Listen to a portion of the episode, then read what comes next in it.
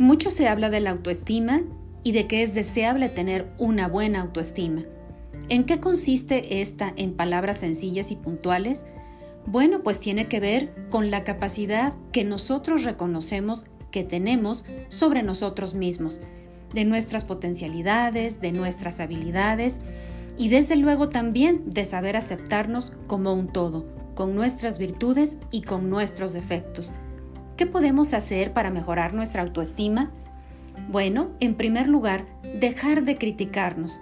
A veces nosotros mismos somos los peores jueces y nos medimos en verdad con expectativas tan altas que bueno, pensamos que siempre tenemos malos resultados y esto no es así. Dejar de criticarnos es un primer paso para reconocer el amor y respeto que cada uno de nosotros debe de tener por nosotros mismos. Es importante también ponernos metas realistas. Más ahora, en esta situación del confinamiento o más allá de la pandemia, es muy importante que las metas y los objetivos que nos pongamos sean realistas, en tiempo, en forma y que no nos pongamos metas muy altas que muy probablemente no podamos alcanzar.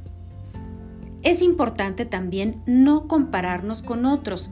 Cada uno de nosotros somos seres únicos e irrepetibles, con características diferentes y como lo comentamos al principio de este audio, con virtudes y defectos.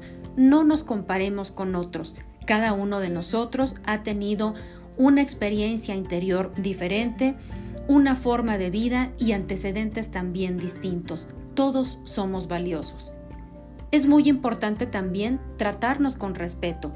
Hay veces que podemos mostrarnos tratando a los demás de una manera respetuosa y siendo consecuentes, pero es muy importante que nos preguntemos, ¿nosotros nos tratamos a nosotros mismos con respeto?